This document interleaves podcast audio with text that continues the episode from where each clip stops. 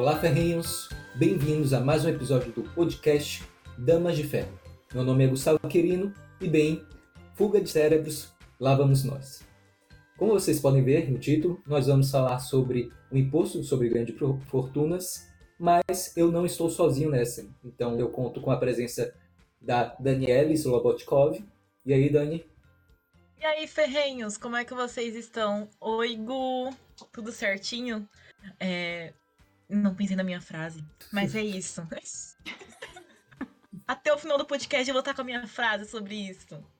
E nós também contamos com a presença especial da Duquesa dos Impostos ou Duquesa da Tax. Então, bem-vinda, Duquesa, bem-vinda, Clara.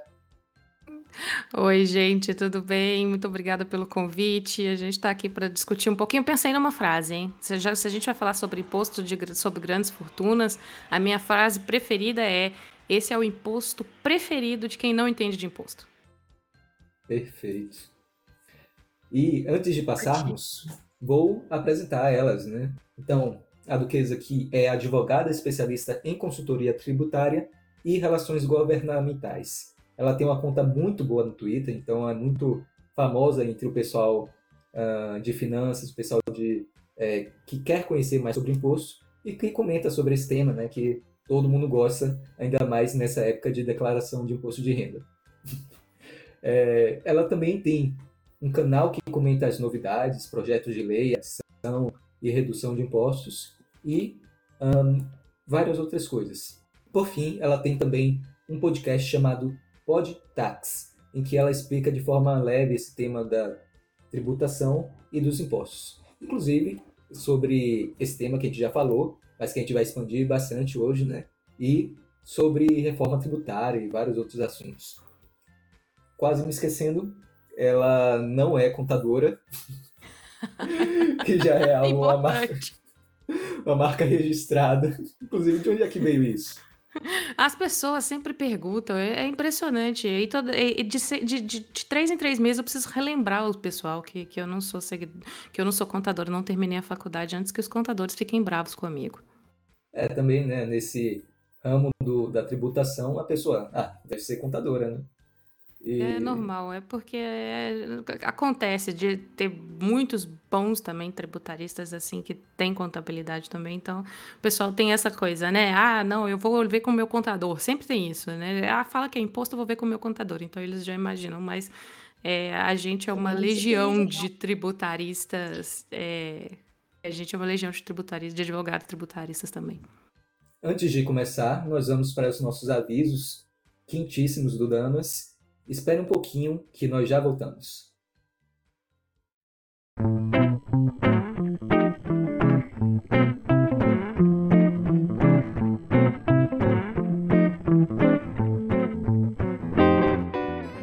Através dos séculos, existiram homens que deram os primeiros passos por novas estradas, armados com nada além de sua própria visão. Olá, ferrinhos! Vocês estão nos avisos rápidos e semanais do Damas. Se você não está sabendo do nosso primeiro evento presencial em parceria com o Instituto de Formação de Líderes Jovem São Paulo, está perdendo uma baita oportunidade. O professor Denis Xavier e o deputado federal Vinícius Poit vão dar grandes palestras sobre objetivismo e liberdade. Se você não quiser perder essa oportunidade de conhecer essas grandes ideias e grandes personalidades na Alesp, se inscreva e venha com a gente. Lembrando também que nós estamos em todas as redes sociais. Siga arroba c.damas de ferro e acompanhe nosso conteúdo. Bom episódio!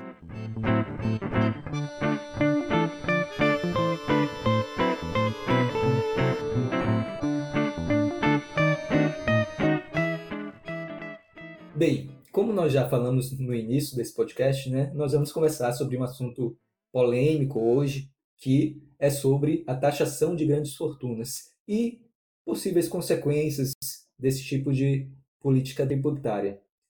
Me parece, me corrijam se eu estiver errado, que até existe uma certa preferência pela mídia ou por certos grupos por esse tipo, a favor desse tipo de legislação. Será que é isso mesmo? Não sei se eu, é impressão minha.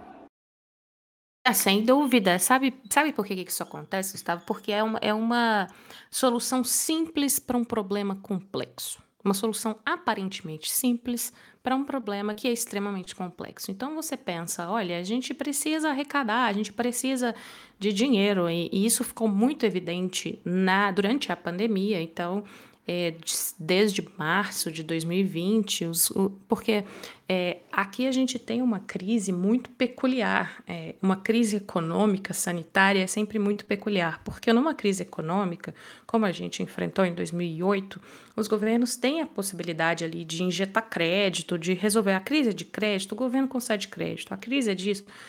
Agora, a, com uma crise econômica e sanitária ao mesmo tempo, isso exigiu um gasto muito alto por parte do governo, que era necessário, e ao mesmo tempo um impacto muito forte na, na, na economia pela, pelas medidas naturais de, de é, prevenção. Então, assim, era o governo tendo que fechar tudo, tendo que parar a economia e, ao mesmo tempo, tendo que gastar muito dinheiro. Então, é, é uma característica assim, bastante peculiar né, desse período de dois anos que a gente viveu. Então, a solução muito simples é por que, que a gente não pega é, os bilionários, isso aí virou trend de TikTok e tudo mais, porque é um, é um apelo muito grande. Você fala assim, ah, é, temos aqui o milionário fulano de tal. E nesse vídeo, por exemplo, do TikTok, o que ele coloca como primeiro maior bilionário não tá nem, nem sequer mora aqui no Brasil, nem sequer é residente fiscal no Brasil, então não resolveria nada. Literalmente. Mas assim, é um apelo muito forte, né, com relação a isso. É um tema que tem, que parece fácil e parece que vai resolver os nossos problemas de hoje para amanhã, sem muita gente discutindo. E aí, é, por isso que é um assunto que volta e meia a mídia gosta bastante. Nasce daquela necessidade da que tem aquela, aquela frase que o pessoal fala que ah, hoje eu vou ser especialista em tributário, hoje eu vou ser especialista em guerra, hoje eu vou ser especialista naquilo. Então, é uma coisa que acontece muito, vamos falar aqui do Brasil, né, que é onde a gente vive, de pessoas que se veem como especialistas em assuntos que não entendem. É, Carol, nas, assim, na sua opinião, é, o que, você acha disso, no sentido de pessoas que dando, opini dando opinião aonde não entende? Você acha que é uma coisa válida você acha que é uma coisa Eu sou uma pitaqueira de mão cheia, né? Eu dou palpite em tudo. Eu dou, dou, gosto de dar um palpite. Só que a gente tem que entender a partir de que ponto que o palpite pode ser, nesse caso, né? Pode ser saudável ou não. É, por que, que eu digo isso? Porque você acaba incutindo na população um sentimento de que é fácil de resolver e que só porque você não está não, não, não tá resolvendo agora é por má vontade ou por qualquer coisa. É, eu lembro no Twitter da última vez que esse assunto, porque esse assunto volta de três em três meses, é impressionante. É três em três meses, é igual a quatro estações do ano, três em três meses ele volta. E aí me falaram assim, aí eu lembro que alguém comentou meu tweet e escreveu assim, essa daí tem um Range Rover. Eu falei, meu amigo, receba, que amém. Entendeu? É, é, essa daí tem uma Range Rover, tá? Essa daí é milionária. Não é uma questão. As pessoas têm um pouco essa questão de, ah, se você tá contra, então é porque você é, defende milionária. Aí eu coloco sempre assim, gente, eu prefiro que tenha, porque aí eu vou ter mais trabalho. Porque quanto mais imposto eu tiver, mais trabalho eu tenho. Então, vocês têm que entender que nós estamos de lados diferentes aqui, entendeu? Eu, por mim, eu do seu lado. Cria mais. Só que existe uma questão de uma romantização. As pessoas têm uma necessidade é, de fazer é, justiçamento. Então, por exemplo, o Elon Musk não pode comprar o Twitter por não sei quantos bilhões de dólares, porque não sei quantos bilhões de dólares. Então, existe uma, um, um sentimento de justiçamento que as pessoas querem fazer muito fácil. Então, quando você, por exemplo, tem, enfrenta uma questão de uma reforma tributária, por exemplo, que é extremamente complexa, e as pessoas entendem a complexidade porque elas não entendem o imposto. Então, se elas não entendem, elas já falam: não, isso aí é difícil mesmo. Isso aí é complicado, então eles já entendem a complexidade. Agora, a questão do imposto sobre grandes fortunas, ele não é complexo num primeiro momento. É, ele é muito simples, simples até demais. Então você fala assim: olha, vamos pegar e taxar os mais ricos, vamos uhum. tributar os mais ricos, e os mais ricos vão pagar um imposto que a gente vai, por exemplo, financiar o combate à pandemia. Foi o que aconteceu na Argentina em 2020. É, então vamos fazer isso que tá, tá super fácil. Quem vai discordar disso? Ninguém, sem consciência, discordaria disso. É uma, uma, uma questão muito simples e cristalina. Só que quando a gente é, estuda, quando a gente entra na questão técnica da tributação, é aí que começa a dar problema. Então, assim, é uma ideia sedutora, que eu, eu, inclusive no meu podcast eu apelidei de ideia Monet, que é aquela ideia que de longe é bonita, mas quando você vai chegando perto é só um borrão. Você já não distingue mais nada com nada. Então, assim, é uma ideia que de longe você fala assim, nossa, bacana, adorei, o máximo. Só quando você vai chegando próximo, vai falando assim, tá, mas você vai fazer o que com isso aí? É, como é que você vai definir o que é grande fortuna? Vai cobrar de quem? Vai, aí é que é a coisa. Então, assim, quando eu digo dos palpiteiros, que foi o que você me perguntou e eu dei essa volta toda para responder, é, eles acabam. Então, quando surge, por exemplo, uma trend dessa extremamente compartilhada no TikTok, que fala muito ao coração das pessoas. Nossa, olha o moço do Facebook, como ele tem dinheiro, por que, que ele não é tributado? E aí, como é que eu vou explicar isso para as pessoas mais simples, as pessoas que receberam isso no WhatsApp? E falar assim: olha, vou te explicar o conceito de residência fiscal aqui no Brasil, tá? Para te explicar que o Eduardo Saverin não é residente fiscal no Brasil e nunca poderia ser tributado aqui.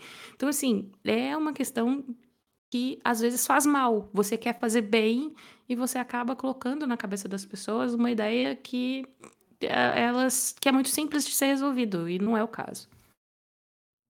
Isso mesmo. Eu que acho interessante que eu que moro assim mais no interior e trabalho nessa área mais que tem pessoas mais simples, parece que elas têm menos convicções sobre esse tipo de política tributária do que pessoas que são assim mais jovens, por assim dizer, assim, pessoal do TikTok.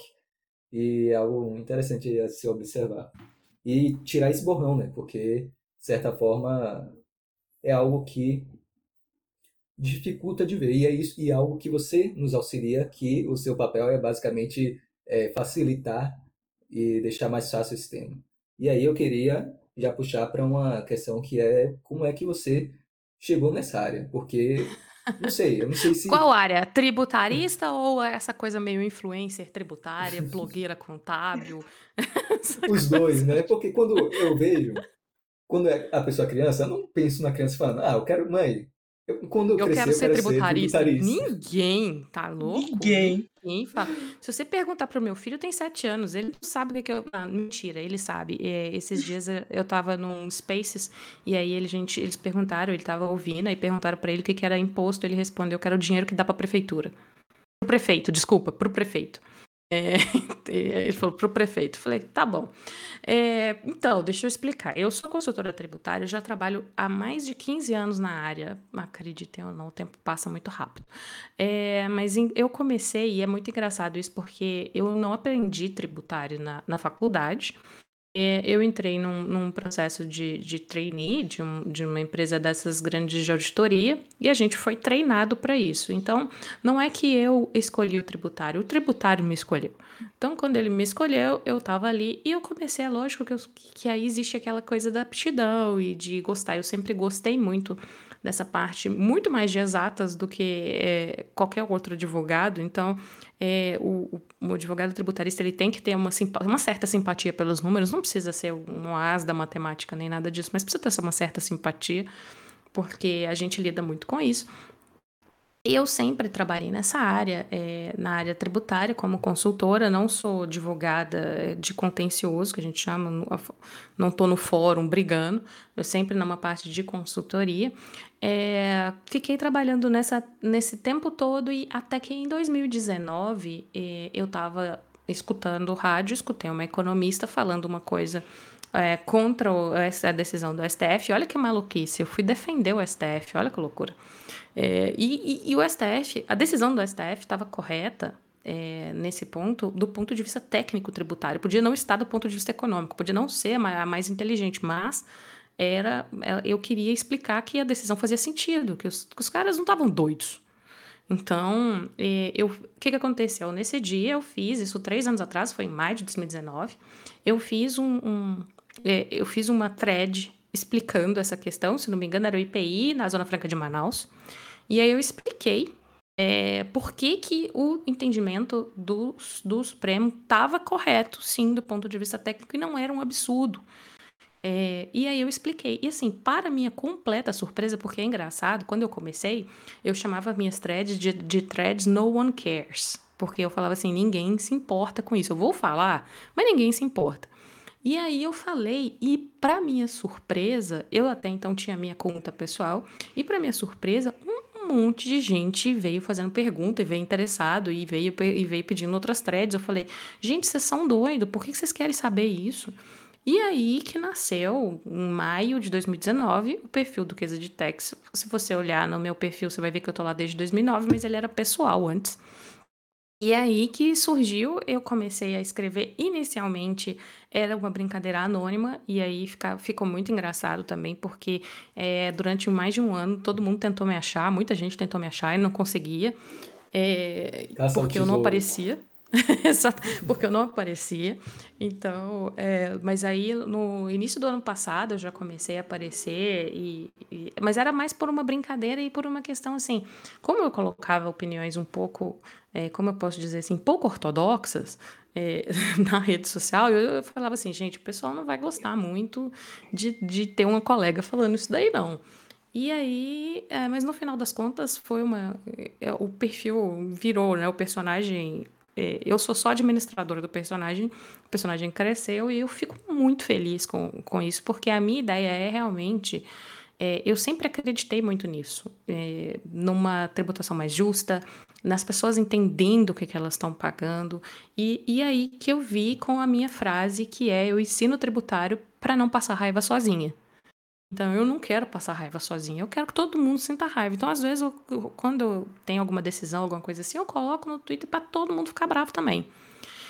Então, é, de uma necessidade de dividir isso com as pessoas, mas de mostrar para eles também a importância disso na vida deles, é, que está todos os dias. Então, por exemplo, é, em vez de fazer uma thread que vai tentar colocar uma, uma thread, não, uma trend no TikTok, que vai tentar colocar uma ideia numa senhorinha lá no interior da Bahia, de que tá fácil tributar o, o dono do Facebook, que vai, vai ter dinheiro por causa disso e tal eu, o que eu quero é que chegue no ouvido dessa senhorinha que o que ela paga de ICMS é um absurdo. O que ela paga de tributação sobre o consumo é um absurdo. Que a tributação é regressiva nesse ponto, que CPMF faz mal para ela. Então, assim, é isso que eu tento mostrar no meu perfil. E é um trabalho, assim, que eu faço porque gosto, não ganho nada com isso faço porque gosto mesmo e porque eu realmente acredito. Eu acho assim, a gente está aqui, a gente tem que tentar fazer um país melhor e a gente tem que cobrar das pessoas. Então eu uso da minha visibilidade, é, da visibilidade do perfil e para fazer isso daí. Isso. Deixe-me andar por aí a procurar, vida não chorar eu acho uma coisa assim, é uma coisa que você falou, é, que você faz isso para poder conseguir alcançar as pessoas e fazer as pessoas entenderem. E eu posso falar como experiência. Eu fiz direito, me formei, mas com no, num ano que a gente teve de direito tributário, nos dois semestres, eu aprendi mais com threads tuas do Twitter do que com meu professor na sala de aula. É básico, é assim, eu falo com propriedade. Meu professor chegava, chegava lá, fala coisa muito juridiquês, não, não, não, faz entender a aplicação prática. Então você estuda para a prova, sabe a prova, você consegue fazer a prova certinho, mas você sai na vida prática, alguém te pergunta, você fica assim, não faço ideia do que é isso. É, Ai, é muito é imposto. e, é, e, é, justamente isso. Sabe por quê? Porque na faculdade eles querem que a gente saiba a diferença de imposto, taxa, contribuição de melhoria.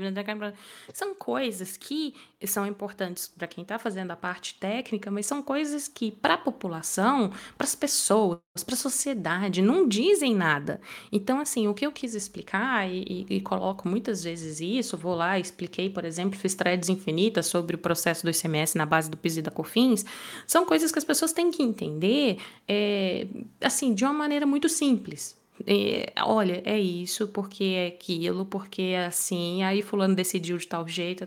Então, assim, explicar de uma maneira simples, é, se, eu acho assim, se você não consegue explicar de uma maneira simples, é porque você não entendeu. É, então, eu tenho, eu tenho, eu tenho isso comigo. Então, assim, eu generalizo muito, falo muito isso com as pessoas. Olha, gente, aqui não é um canal para técnicos, para quem realmente está. Aqui é um canal pro público, para as pessoas. Então é para jornalista, é para senhorinha do interior, é para vocês, é para é, quem está no mercado financeiro, é para quem quer entender. Não é para quem, não é para especialista sobre isso. Então muitas coisas. E eu descobri isso. Muita gente não ensinava o tributário, porque, por exemplo, você vai ensinar. É, você tenta ensinar, por exemplo, ICMS. Como é que você ensina ICMS? Não tem jeito de ensinar, porque são tantas regras, são tantas coisas. Esses dias é, me perguntaram no, no Twitter também. É, Duquesa, por que não tem na nota fiscal o valor exato dos tributos? Aí eu respondi, porque ninguém sabe quanto é. Siga este perfil para, mais, para aprender mais sobre tributário. É, realmente. Assim, não é que não é que você não sabe, eu não sei, ninguém sabe. Então, assim, é muito complicado, é muito difícil. Então, é, eu te, se, se, eu passar essa ideia para as pessoas de que é difícil para todo mundo, é, aí elas vão entender essa urgência da gente ter um sistema melhor. E, e, muita gente também diz que ah, os advogados não querem reforma. É, foi uma, da uma das coisas também que eu desmistifiquei muito. Porque para a gente é muito importante. É, a gente não aguenta viver nessa, nessa montanha russa de emoções, de, de decisões, entendeu? Então, tipo, tá um negócio, de repente o pessoal volta atrás, de repente o pessoal modula efeito para daqui dois anos, de repente. É uma insegurança muito grande, é muito ruim os efeitos que isso tem na economia. Então, assim, é, a gente também quer segurança. Então, para a gente, quanto mais simples estiver, é, para a gente é melhor. Pergunta que não tenha. Vou sair do roteiro, Gu. Perdoa. É só por curiosidade mesmo. Porque, por exemplo, no escritório que eu trabalho, a parte tributária, a parte contenciosa, vem de tese e vem de tese para êxito, que para traduzir para o Gu é como se eles falassem assim: então, ó, eu tô vendo que essa decisão vai mudar, eles vivem pela insegurança jurídica. É a insegurança jurídica que, que dá o dinheiro para eles. É, aí nessa parte, na sua opinião, você acha que é, a parte das pessoas, dos, dos, advogados que querem a segurança é maior dos, dos, que não querem? Porque eu até fico zoando os meus colegas de trabalho. Eu falo assim, rapaz, passa uma reforma tributária, metade daqui sai. E sabe por que, que é o pior que não sai? É, o que a gente tem de, de estoque de confusão, dá para o cometa Halley voltar umas três vezes ainda, entendendo? Dá para o que a gente a gente tem muito estoque de confusão. É, mas até eles mesmos, é, eles eles barram, por exemplo, eu falo coisas, processos que têm, por exemplo, uma similaridade muito grande e têm decisões completamente contrárias. Esses dias eu estava brincando também, porque estavam falando da jurimetria a questão da análise de inteligência artificial para tentar entender qual, como que vai ser as, as, decisões do judiciário, eu falei, eu quero ver uma jurimetria prever o tributário, entendeu? O dia que tiver uma, vocês me chamam, porque aqui você tem uma decisão que tem um, um, um, um objeto, que a decisão é A, e você tem uma outra um outro questionamento, que é o mesmo objeto, a mesma coisa, a decisão é B. Então, você não. Falei, beleza, um dia que uma inteligência artificial conseguir entender isso daqui, porque se nem a inteligência natural está conseguindo entender, que sai de que sai artificial. Então, assim, a gente tem um estoque muito grande. E assim que a gente tiver é, uma reforma, os problemas são infinitos. A gente é muita, é muita ilusão a gente pensar que, por exemplo, a gente não tenha um contencioso em alguns países que têm um sistema tributário mais simplificado do que o nosso. Eles também têm. Mas é, a questão nossa, que é muito complicada, é que afeta muito a economia. O contencioso, ele, no Brasil, ele afeta demais a economia. Então, eu vou te dar um exemplo. Por exemplo, a questão da decisão sobre. É, fugindo do roteiro também. A decisão do ICMS na energia elétrica. É, que até voltou à pauta agora recentemente. Então, você tem, por exemplo, a, a, pela modulação dessa, dessa decisão, os efeitos vão valer a partir de 2024. Mas só que quem já ajuizou a ação antes, ok, vai ter o direito resguardado. Isso quer dizer que, por exemplo, você vai ter empresas concorrentes com uma diferença de quase 10% no ICMS da energia elétrica, que pode ser um impacto muito grande a depender do tipo de negócio, e é uma vantagem competitiva que você, por exemplo, que não entrou com a ação, você não tem o que fazer. Então, o seu concorrente tem uma vantagem competitiva monstruosa, que qualquer, a gente sabe que hoje qualquer 1% é muita coisa, e, e você simplesmente não tem por uma questão de insegurança jurídica. Então, assim, isso é o efeito é muito danoso para a nossa economia. É, não só pela insegurança de ah, diminuir a quantidade de investimentos e tudo isso, mas nessa parte mesmo, sabe, de é, é competição, competitividade. Eu achei essa decisão, por exemplo, um absurdo por isso. Eu falei, gente, vai, vai, vai interferir na competitividade. Nós vamos ter uma empresa aí dois anos como vantagem competitiva de uma ação. Então, o que, que vai acontecer agora? Todo mundo vai entrar com tudo quanto é ação, que você falou, vai entrar com tudo quanto é ação, porque vai que, né? Vai que. Então, entra todo mundo para poder se assegurar. E isso faz mal demais para gente. O bom é que, independente do, do foco, tem muita coisa para falar sobre tributação, muita coisa sobre questões que vão entrando no nosso país, porque, querendo ou não, nós, a, maior, a massa da população não sabe, não tem muito conhecimento sobre isso. E mesmo assim, essa parte e esse tema é algo que vai inundando nossas, nossa vida praticamente toda. Então, inclusive, já quero conversar mais sobre esses temas assim, questão de reforma, mas teríamos que ser um outro podcast para conversar sobre isso, mas eu gostaria bastante de conversar também. Bem, voltando à, à questão do nosso tema, uma coisa certa, como é, você falou, a cada três meses aparece o tema que é esse que é rodeado cheio de polêmica, que é o imposto ou a taxação sobre grande fortuna. E desde, sei lá, até um novo projeto de lei que alguém que está tramitando, então uma pessoa famosa que aparece no Mirigala com um vestido chamado é, Tax the Rich. Sendo e... que ela é rich. então, essa é a loucura para a dissociação cognitiva, quer dizer. Pra, é, né? completamente. E, e você já falou porque esse tema é tão requisitado, né? Porque vai acalmando o coração das pessoas. Eu vi, por exemplo, uma matéria da CNN em que cerca de 37, se eu não me engano, foram 37 projetos que estão parados no Congresso, estão trabalhando no Congresso sobre imposto sobre grande fortuna. E isso é algo que, desde sempre, desde que eu me conheço por gente, desde que é, o mundo e os, os estados modernos assim se configuraram do modo que está, é algo que vem sendo falado, conversado, debatido e inclusive muitos já muitos países já implementaram, tiraram, voltaram e inclusive um dos projetos aqui no Brasil que eu vi recentemente foi o projeto de lei complementar número 183, que foi de 2019, que, se eu não me engano, do senador Plínio, é, senador Plínio Valério, que foi sobre imposto sobre grande fortuna.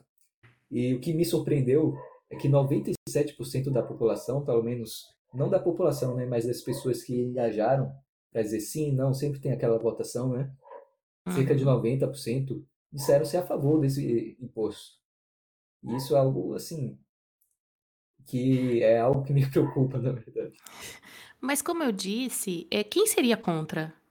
É uma ideia muito bonitinha. Mas assim, eu, eu brinco, eu falei outra coisa. Eu, eu gosto muito de usar analogias é, para explicar a tributação, porque eu acho que fica mais fácil das pessoas entenderem. Então, por exemplo, quando a gente tem. É, da última vez eu criei uma confusão danada por, por um. Não me engano, se eu não me engano, foi um paper, alguma coisa, não me lembro é, de, de, economistas que falaram que se a gente tivesse taxação sobre grandes fortunas, que a gente cresceria o PIB em não sei quantos por cento, é uma coisa assim. É, e eu, eu lembro que um dos autores ficou muito bravo comigo no Twitter porque eu perguntei qual é a base de cálculo. Eu tô muito pé no chão é, nessa hora. Não adianta a gente vir e, como eu disse, oferecer para as pessoas ilusão é, de que aquilo ali é uma solução muito fácil, muito simples e pode ser implementada amanhã se a gente quiser. Então, é, é uma das coisas que eu pergunto muito. Ok, beleza, concordo. O que, que a gente vai fazer? Qual é a base de cálculo? O que é grande fortuna? Grande fortuna é o salário do servidor que ganha 30 mil, grande fortuna é, é um imóvel acima de um milhão, grande fortuna é o que eu tenho, ou é o que eu tenho e meu marido tem, ou é o que meu pai tem e minha mãe tem. É, onde é que isso para? Você considera a unidade familiar? Você considera é, é, é tão, tão complexo tudo isso que quando a gente para só no, no, contemplativo, nas platitudes do ah, é a justiça social, é uma questão toda, e as pessoas tendem a achar que aquilo ali é muito fácil de se entender. Então você fala assim: olha, vai tributar os muito ricos. O que, que a pessoa pensa? Bom, eu não sou muito rica, então tá ótimo. Hoje não é meu dia. então tá ótimo, então eu sou a favor. Não, não é comigo, então tá tudo bem. Então as pessoas elas tendem a, a, a, aceitar isso, por ser uma ideia muito romântica, mas é muito engraçado que a gente vê, por exemplo, no mundo afora, as experiências que, que existem, e esse é um imposto que existe, existe mundo afora, sim, é, em alguns lugares, e diferentes bases de cálculo, que é o que eu estou falando, e para as pessoas entenderem o problema que é é, uma questão de uma base de cálculo, que parece uma coisa meio contábil, né? Estou falando em base de cálculo, lá vem ela querer fazer conta, mas não é isso. Quando a gente teve em março, que a gente teve a, a questão da, da lei complementar do, do questão do CBS combustível, é, a lei vinha, falava, veio um monte de coisa, um monte de definição, um monte de não sei o que. Eu li aquilo e falei, hum, tá, mas e a base de cálculo? Aí na hora que eu li, ah, os estados vão entrar no acordo lá, enfim. O que, que aconteceu? Nós estamos vendo. Acabaram de judicializar a questão, tem uma liminar que o ministro André Mendonça concedeu. Tudo que é feito no calor do negócio para agradar alguém ou alguma parte da população, que a técnica não é corretamente observada, vai dar nisso. Vai dar nisso. É, é, é uma coisa assim, é, como dois e dois são quatro.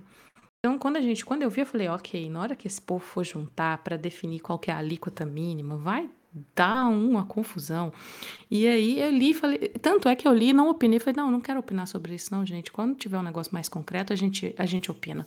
Então é uma coisa que não tem, então essa é a importância de uma base de cálculo. Então se você, por exemplo, se a gente fala de imposto sobre grandes fortunas, ah, vai pegar os riquíssimos. Ah, mas o, o Silvio Santos não tem tanto dinheiro. Olha o Silvio Santos está aqui embaixo, igual no videozinho, né? O Silvio Santos está aqui embaixo. Vocês não tem tanto dinheiro assim não. Então, assim, é, é, é uma linguagem que fala muito para as pessoas, fala muito para essa senhorinha do interior da Bahia que você falou. É uma linguagem que, para ela, é muito claro. Ao mesmo tempo, se eu chegar para ela e falar assim, é, mas qual que é a base de cálculo? Ela vai olhar para mim e falar, base de quê? É, então, assim, é por isso que eu tento explicar e tento mostrar para as pessoas qual é a importância dessa questão toda. E aí você pega os, os projetos, vocês vão me desculpar, eu, eu li vários que estão lá no, no, Congresso. Mas tem uns que é um negócio assim. Tem, tem empréstimo compulsório, gente. Então, assim, é um negócio que você. Falei, ah, tá. Uhum. E, e, e, voltando na questão da analogia que eu falo, e por ser muito bonitinho e todo mundo é, acha muito interessante a questão do imposto sobre grandes fortunas, eu falo assim, gente, eu acho a ideia muito de novo, bonitinha, não é no sentido pejorativo. Eu acho muito legal, eu acho muito bacana. Mas é, é do mesmo jeito que eu acho um foguete de papelão que meu filho faz na sala. É, não é porque é bonitinho o foguete de papelão que ele vai para a lua. Entendeu? Não é, eu acho bonitinho, meu filho construiu um foguete, eu acho o máximo. Fico toda orgulhosa, tá? Ele lá com o foguetinho de caixa de papelão. Gente, a gente sabe que esse foguete não vai a lugar nenhum. Então é um pouco disso, entendeu? Então, assim, não é por uma questão de é, como é que eu posso dizer ali, de, de má vontade ou de alguma coisa assim. É porque a gente sabe que o material do que é feito e do que tem nesses projetos de lei, por exemplo, eu confesso que eu li acho que uns três. Tem, tem isso tudo, tem 19, não sabia. É, eu li uns projetos. três. 37, eu li três e desisti. É, então, assim, não é porque a gente. É porque, por que, que eu desisti? Porque é a mesma coisa da questão do foguete. Você olha e vê que é feito de papelão, você fala, vai voar? Não vai voar. Então eu nem acabo de levo. Não, gente, então tá bom. Deixa isso pra lá. Então, assim, a menos que a gente sente e, e discuta isso de uma maneira enfrentando todos os problemas que isso possa existir e aí, por exemplo, a gente tem vários países que tentaram de maneira diferente. Por exemplo, a gente tem a Argentina, que tem lá uma alíquota muito baixa, se não me engano é 0,25, alguma coisa assim. É a França, que é, definiu as grandes fortunas como uma parte de imóvel. Então, assim, a gente tem isso também. Os países definiram ali quais são as grandes fortunas para eles. Então, por exemplo, esse tipo de imposto na França era cobrado por é, imóvel não considerava-se os imóveis. É, tem um outro tipo, é, na, acho que é na Itália, na Itália, a Itália é, considera o, o grande, as fortunas no exterior. Então, o dinheiro que os italianos têm fora da Itália. E sobre isso, uma alíquota bem baixinha também. É, então, assim, a primeira coisa que a gente tem que fazer é pensar, estudar qual seria a melhor forma que a gente não tivesse aí uma fuga de capitais muito grande aqui no Brasil, porque a gente sabe, como eu disse, é, eu, eu, não conheço ninguém que fala assim, nossa, eu pago imposto muito feliz. Eu adoro pagar imposto, eu sou, eu sou muito feliz pagando imposto. Essa pessoa não existe. Então, se a gente tem imposto, vai ter gente tentando fugir dele. Isso é natural e isso é o que vai acontecer. Então, se a gente fizer uma regra, por exemplo, que permita, olha, é, se você tiver X, tantos mil reais investido no Brasil, você vai ter ali uma alíquota é, muito baixinha, 0,25, ou que seja, mas aí você vai cobrar o quê? Uma vez por ano? Você vai cobrar em estoque? Você vai cobrar. É, isso tudo precisa ser pensado, e aí é que eu mostro a complexidade disso também. Então, é uma ideia que, na realidade, parece simples, mas não é. Ela é extremamente complexa e que no resto do mundo já provou que é responsável aí por uma arrecadação em torno de 1% do PIB do, do país. Então, você tem ali, você, é um esforço gigantesco, uma, um problema, então você vai, quanto que você vai arrecadar? 1%, 0,7% do PIB, alguma coisa assim. Tanto que a Alemanha, se eu não me engano, no final da década de 90, a Alemanha desistiu dessa cobrança. Falou, não, chega, isso não, não tá valendo a pena. Desistiu da cobrança e, e, e seguiu sem ela. Então, assim, é, eu não, não, não vejo assim como o, o que a gente mais precisa fazer nesse momento, entendeu? O que a gente precisa mesmo é tentar resolver a questão da regressividade do nosso sistema tributário. Isso é que é o mais grave, porque hoje você tem uma, um, uma parcela da população suportando uma carga muito alta de tributação. Por quê? Porque todo mundo paga a mesma coisa, por exemplo, quanto, com relação ao ICMS. Só que as pessoas que são é, numa situação de vulnerabilidade econômica, elas empregam muito mais dinheiro em consumo é, do que quem tem uma situação mais confortável. Então, proporcionalmente, elas arrecadam muito mais, elas pagam muito mais impostos. E é isso que a gente precisa ver para a gente ter de fato o que a gente está tentando reduzir desigualdade, alguma coisa assim. Não é com ideias românticas, infelizmente. Eu queria também que fosse, eu queria que fosse simples, eu ia achar o máximo. Mas é, não, é, é difícil da gente visualizar, entendeu? É uma ideia muito boa, mas que não, na prática a gente sabe que não fica de pé. Eu acho que as pessoas associam muito a ideia de um país mais rico se o Estado estiver mais rico. Sendo que, pelo menos na minha visão, um país está mais rico se as pessoas que moram nele estão mais ricas. É, e para as pessoas estarem mais ricas, elas têm que parar de dar o dinheiro delas para algumas e, coisas. E, mas de... é um erro muito, é, por exemplo, é um erro que acontece muito no pensamento tributário, porque o tributário é complexo. Então, por exemplo, eu lembro que eu escutei muita gente, é, muitos libertários mesmo, falando: olha, não tem que a questão do absorvente, não tem que ter comprar a compra do absorvente para distribuição gratuita, não tem que fazer isso, não tem que fazer isso. Reduz os impostos. Eu falei, opa, aí não, gente, peraí. Calma vocês vão devagar com a dor aí, porque eu, eu, concordo com a ideia, só que a questão é a seguinte: se você reduz a tributação, você dá um subsídio, inclusive para quem não precisa. Então, eu não preciso que o Estado me subsidie em algo que eu consigo comprar. Então, essa é a complexidade do, do tributário. Então, sempre que vai existir uma, uma solução que é aparentemente simples, isso eu lembro que eu conversei e, e a pessoa, assim, era uma libertária, ela falou: Meu Deus, é mesmo. Então, a questão assim, é, é, sempre muitas, são muitas nuances, muitas, muitos detalhes que você fala assim, olha, tudo bem, mas aí o Estado vai estar financiando o meu. É isso que a gente quer? Então, é, é sempre, o tributário é sempre muito delicado. E, e o papel dele é extremamente importante, tanto na questão da liberdade, para a gente ter. É, porque é, é, é engraçado, né? As pessoas falam assim, é, a gente quer, a gente é liberal, a gente acredita na, na economia, na, no livre mercado e tudo isso, mas aí bota tributação e regulamentação para todo lado, para todo lado. Então tem, é, é, então quando eu lembro que, como eu falei para vocês, eu costumo conversar com todo mundo, independente do, do espectro.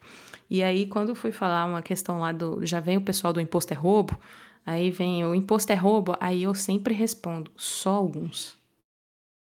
Alguns são. Alguns eu concordo. Não, você pega imposto de importação, isso é um roubo. Então, assim, a gente tem que ter um pouco essa noção do que, que é de fato. É um roubo isso daqui? Isso daqui é. Para mim, não tem justificativa. IPI importação, não tem nenhuma justificativa plausível. A não ser um protecionismo que a gente sabe que não leva para lugar nenhum. Então, é, é muito tênue. Então, assim, tudo no tributário é muito. É, complexo de explicar e é por isso que eu tento, levo lá para as pessoas. E eu lembro que nessa época, por exemplo, eu coloquei isso, falei assim, gente, vocês querem o Estado subsidiando uma coisa dessa? Faz sentido para mim? Aí as pessoas já pensam um pouco. Então, assim, é, essa é a principal ideia que eu tenho, de trazer isso para o dia a dia das pessoas, fazerem elas pensarem que é uma solução simples pode não ter o efeito que a gente espera.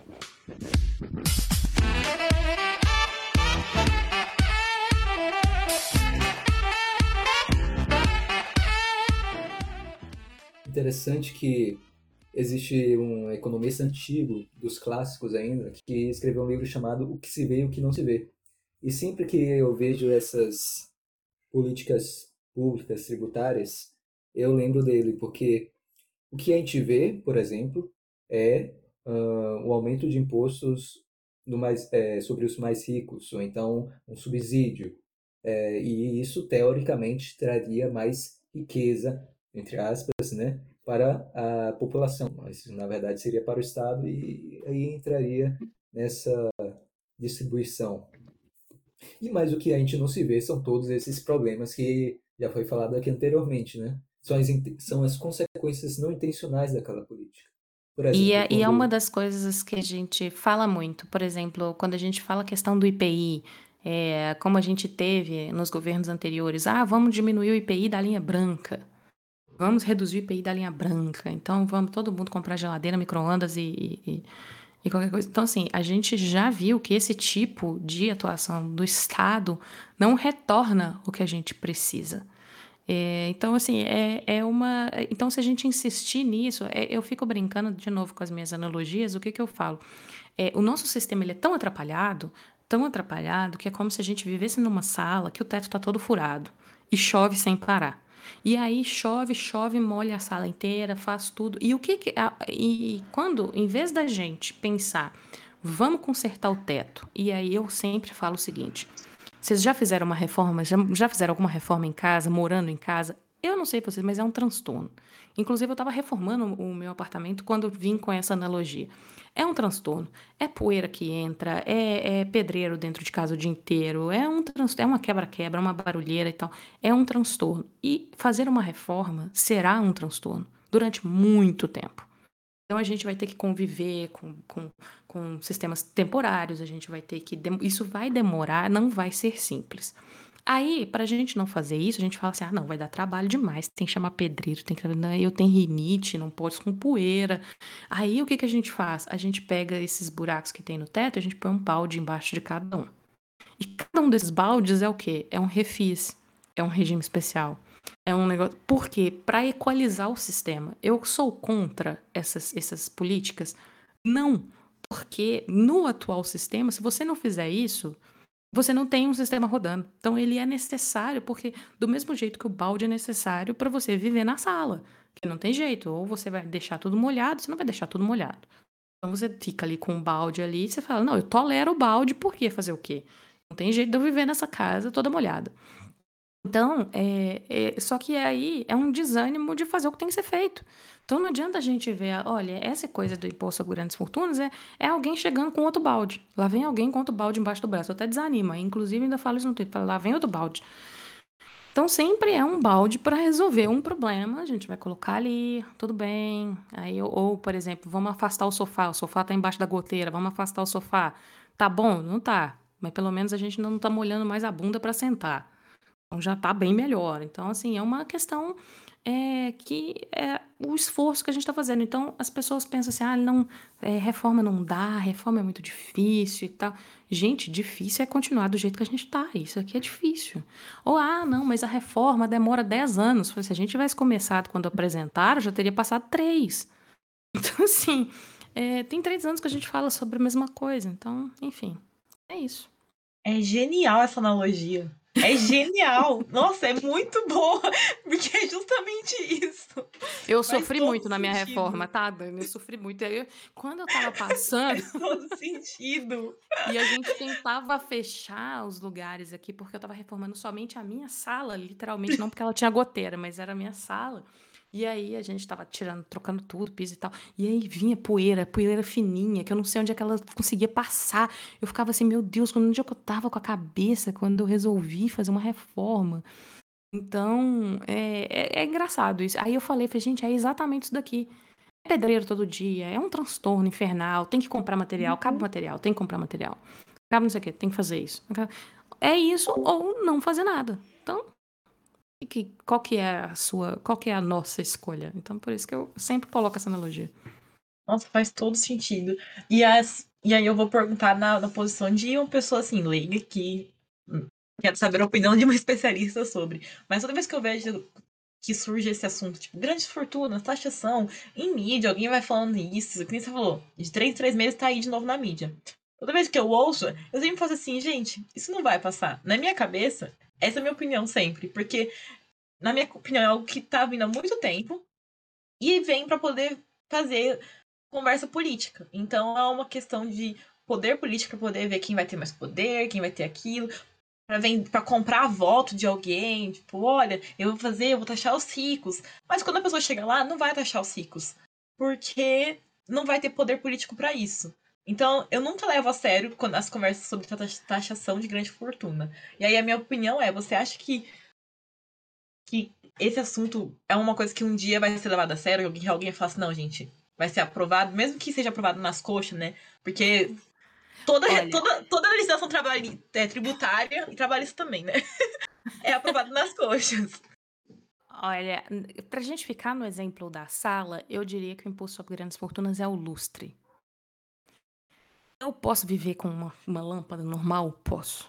Eu tenho coisas muito mais importantes para resolver antes disso do que o imposto sobre grandes fortunas. Então a gente tem aí uma questão, por exemplo, do IOF, para a gente poder ser aceito na OCDE, é, que o IOF também é um absurdo completo. A gente é, é, engraçado porque eu lembro de uma entrevista logo no início do, do, desse, do mandato desse governo, em que o, o, ministro da Economia disse assim: não, vou acabar com o IOF e tal. E aí o que aconteceu três meses depois? Veio a pandemia. E, e foi preciso utilizar do, do, do aumento do IOF em determinados casos. Então, assim, foi muito chicote na língua. Como é que é o negócio? A língua é o chicote né? Ele chicote. É, foi muito rápido, entendeu? Não deu tempo foi. nem da gente falar, foi muito rápido.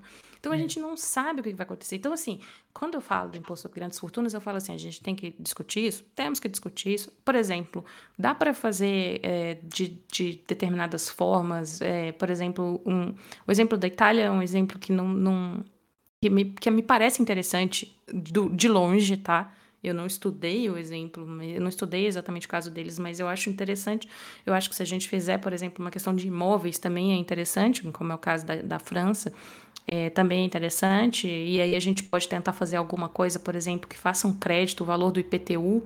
É, o valor do IPTU estaria como crédito num, num eventual imposto sobre grandes fortunas que, que tiver sobre essas mansões e tal, porque isso acontece muito. Às vezes as casas milionárias e tal estão em lugares onde nem sequer se cobre IPTU.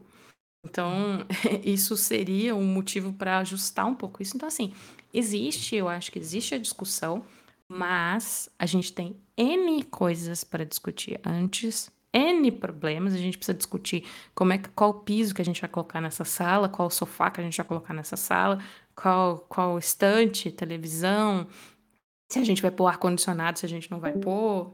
Então, tem, tem muita coisa que a gente precisa discutir antes. É, só vou complementar uma frase, porque você falando isso me lembrou muito.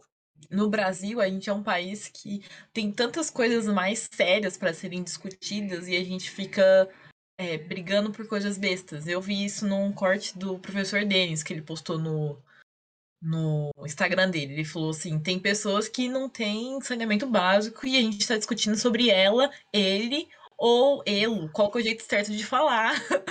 Eu, eu, falo, eu falo muito isso, e isso acontece no tributário também. Então, por isso eu falo, olha, ok, que seja, mas a gente tem coisa demais pra gente resolver, que é muito mais urgente. Então, a gente não, não, não se justifica a gente estar tá pensando nisso. Da mesma forma como eu é, quando foi a questão da reforma do imposto de renda, nessa mesma analogia, eu falei assim, gente, a mesma coisa da gente estar tá morando nessa sala e alguém chegar e falar assim, vamos trocar a TV? Eu falo, ah, mas a TV tá ok. Precisa de uma nova? Precisa, mas não precisa ser agora. A gente tem outras coisas para resolver. Então, assim, é, não, não vamos consertar o teto, não, vamos trocar a TV. Mas não faz sentido. Então, assim, é, é, a gente tem muita, muito mais coisa para a gente resolver, para a gente tentar resolver, é, para a gente ter um sistema mais justo do que propriamente o imposto sobre grandes fortunas. O imposto sobre grandes fortunas é só um. É sedutor, é bonitinho, é romântico, parece uma coisa de novela mexicana, um justiçamento, um, um, uma coisa que é mais simpática, vamos dizer assim, para as pessoas, e é isso que acontece. E aí, nessa linha, também, essas duas coisas ficam na minha cabeça, né? A primeira é isso de, ah, é, é picuinha política, não vai passar. E a segunda coisa que, eu, que passa na minha cabeça é, gente, quem é rico de verdade vai ficar. Quem é rico de verdade sabe esconder o patrimônio. E, e não tem, é, e não tem como a gente, e não tem como ser diferente, porque essas pessoas elas vão atrás disso, não, não vai ser, é, vão atrás de planejamento. Então assim, não, não adianta a gente querer. Por isso que eu falei, eu, talvez a, a, a, o modelo da França com relação aos imóveis é interessante, não sei. É, a, a gente tem que, mas é, é, como eu disse, é como se a gente estivesse discutindo lustre. A gente tem que resolver outras coisas antes. Vamos, põe aí uma lamparina, põe aí a luz de velas, mas não vamos discutir, não vamos perder tempo ou mesmo iludir as pessoas nisso. É, que aí toda vez que eu falo isso eu recebo xingamentos, enfim, o pessoal vem bravo, fala que eu estou defendendo milionário. Falo, gente, eu não estou defendendo milionário. Inclusive, se tiver mais imposto, para mim é melhor. E e aí entra na, nessa pergunta também que e nesses países que têm esses impostos, se eles se as pessoas realmente pagam. Se é um jeito que foi feito tão bem fechadinho que acaba sendo pago, ou se acaba fugindo mesmo. Você Porque tem, eu... por exemplo, o exemplo da Suíça, né? A Suíça tem e é descentralizado nos cantões, que seriam o equivalente talvez aos nossos estados. E na Suíça, é, mesmo assim, as, existe um fluxo migratório toda vez que uma, uma norma muda em determinado cantão. Então, assim, a gente falando de um país do tamanho do, do Espírito Santo e o pessoal ainda consegue ficar mexendo ali. Eu, eu acho que é, a gente é, é engraçado porque o imposto sobre grandes fortunas está lá na Constituição de 1988, era uma coisa que muita gente falava ali no início dos anos 90.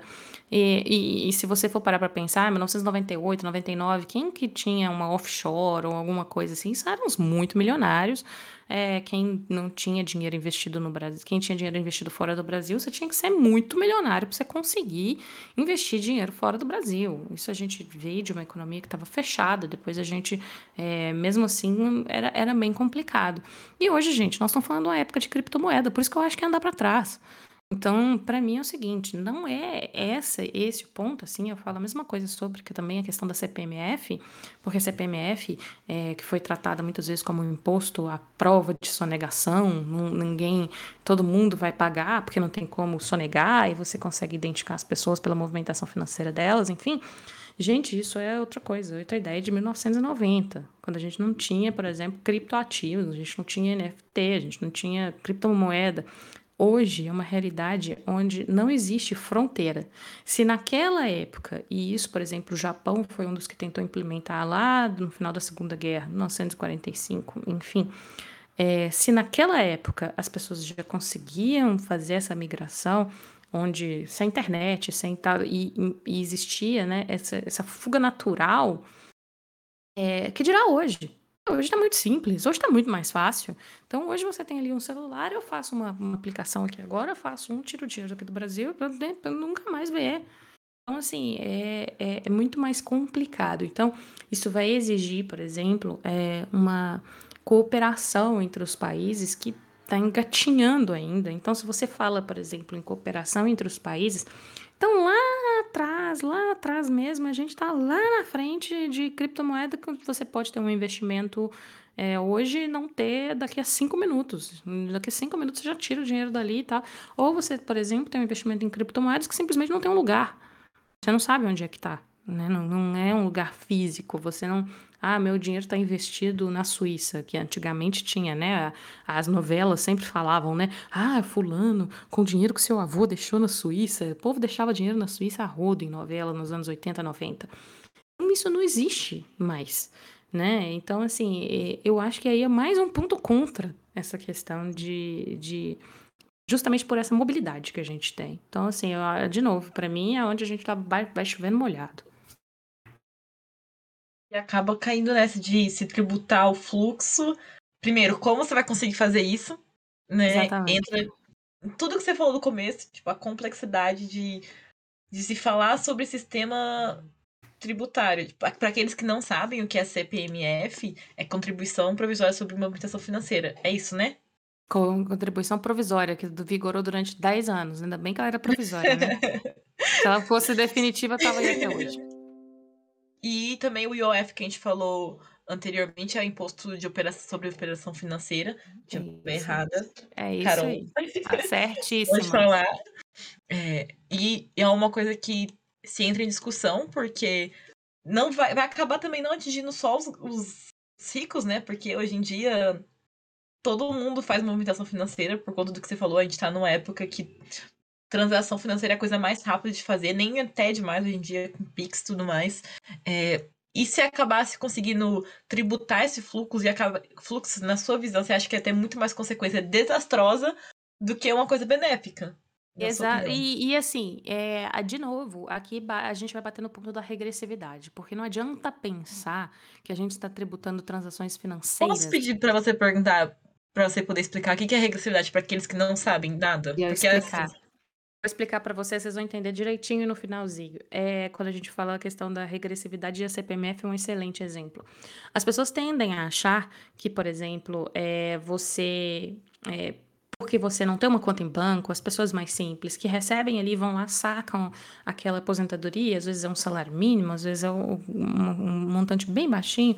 Ah, então essa pessoa não vai pagar a CPMF. A CPMF paga quem movimenta dinheiro em banco então, vai pegar as classes mais altas, tem que pegar mesmo e tal. Então, as pessoas ficam nessa ideia. Só que a CPMF, ela não tem, ela não enxerga a carinha de ninguém. Então, ela não enxerga a carinha da transação.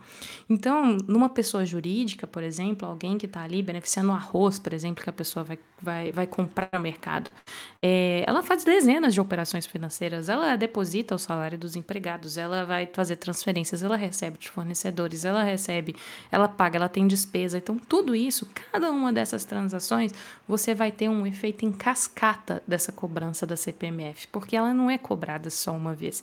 Ela é cobrada uma vez quando eu faço isso, uma vez quando eu faço aquilo, uma vez quando eu faço aquilo outro. Então, são várias cobranças. E se a pessoa, se, se, se a gente acha que a- o empresário ou o comerciante vai ficar com isso para ele, está redondamente enganado. Isso vai ser repassado no preço.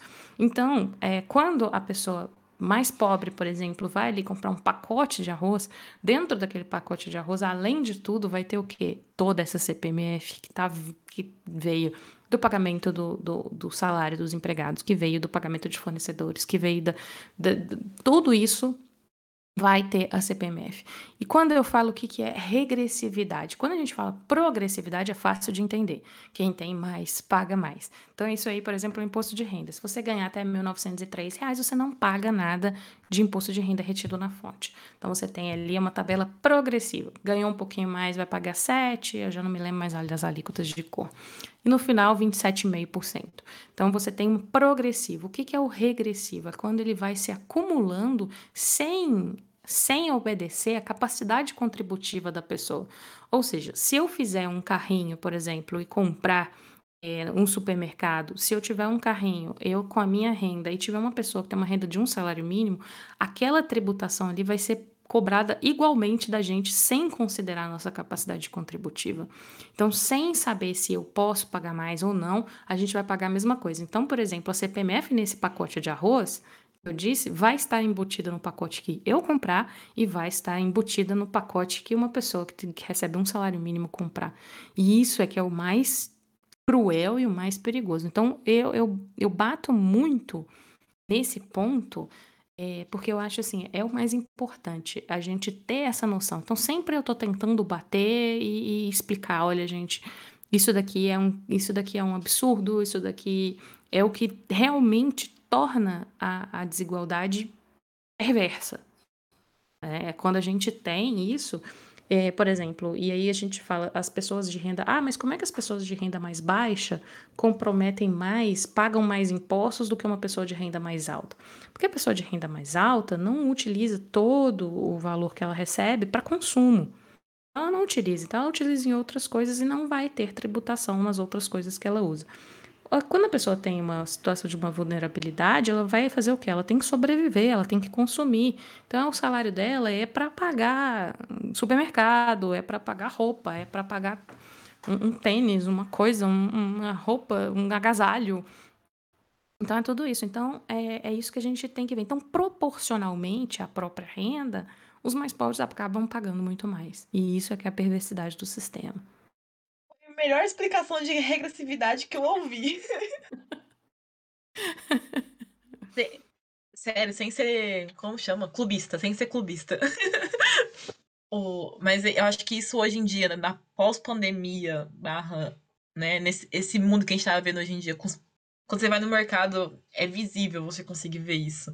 Porque no carrinho das pessoas que tem mais condição de. Tem mais condição, você consegue ver coisas que não são só alimentos básicos. Você consegue ver um chocolate, um mimo, essas coisas que se compra para você, para poder se mimar. E nas pessoas mais básicas não, não existe isso, porque elas têm que só sobreviver. Então, é, é só a compra do mês, é que é. muito cruel isso tudo. Então, assim, a gente sempre pensa, por exemplo, no caso do, do, do, do imposto sobre valor agregado, né? Que no nosso caso aqui é o ICMS, nosso imposto sobre consumo, é, é muito complexo, como eu disse, você, por exemplo, não considerar a capacidade contributiva das pessoas na hora da cobrança dos impostos. Então, isso acaba, por exemplo, a, a, a, quando chega, ah, isso daqui no refrigerante ou no qualquer coisa, tantos por cento é imposto. E isso desconsiderando quem é que está comprando, se é uma pessoa que pode contribuir mais, se é uma pessoa que pode contribuir menos, enfim. Então, assim, é, é, é perverso, é cruel, e é, é uma coisa que a gente tem que pensar para conseguir tentar melhorar essa, essa desigualdade que a gente vive. E não é vendendo romance, não é chegando e falando, olha, vamos fazer a tributação sobre grandes fortunas. Aí isso daí é só iludir as pessoas. Por isso que eu fico bravo. É um assunto que, por mais que tenha sua complexidade, ele, você vai passando ele de forma que seja mais palatável para a gente. E a gente vai acompanhando é, as indignações com todo esse sistema e como ele é desenhado.